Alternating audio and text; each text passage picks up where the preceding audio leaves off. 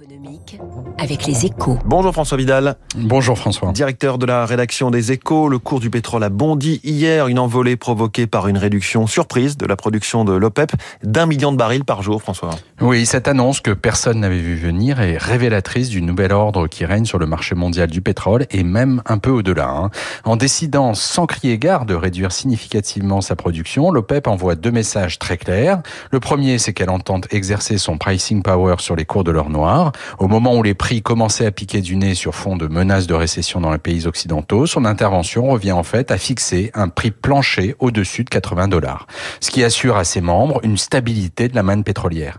En fait, et fait au passage les affaires de la Russie, autre grand producteur de pétrole.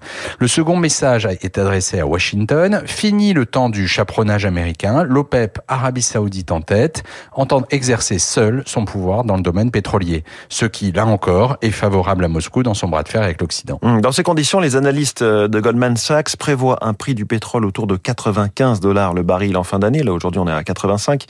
Une mauvaise nouvelle pour les consommateurs. Hein.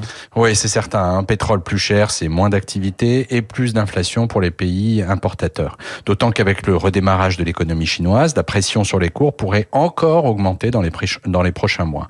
De quoi inciter la BCE et la Réserve fédérale à serrer encore un peu plus la vis des taux d'intérêt. Nous n'avions vraiment pas besoin de cela.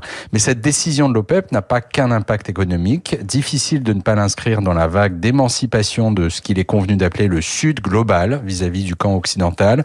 Moins d'un mois après la reprise spectaculaire des relations diplomatiques entre Riyad et Téhéran sous l'égide de la Chine, c'est en tout cas un nouveau camouflet pour Washington et ses alliés. Et la une des échos ce matin, François Vidal, Macron engage le réarmement de la France avec cette image d'un rafale sur le pont du Charles de Gaulle. Il est 7h13 dans un instant, les stars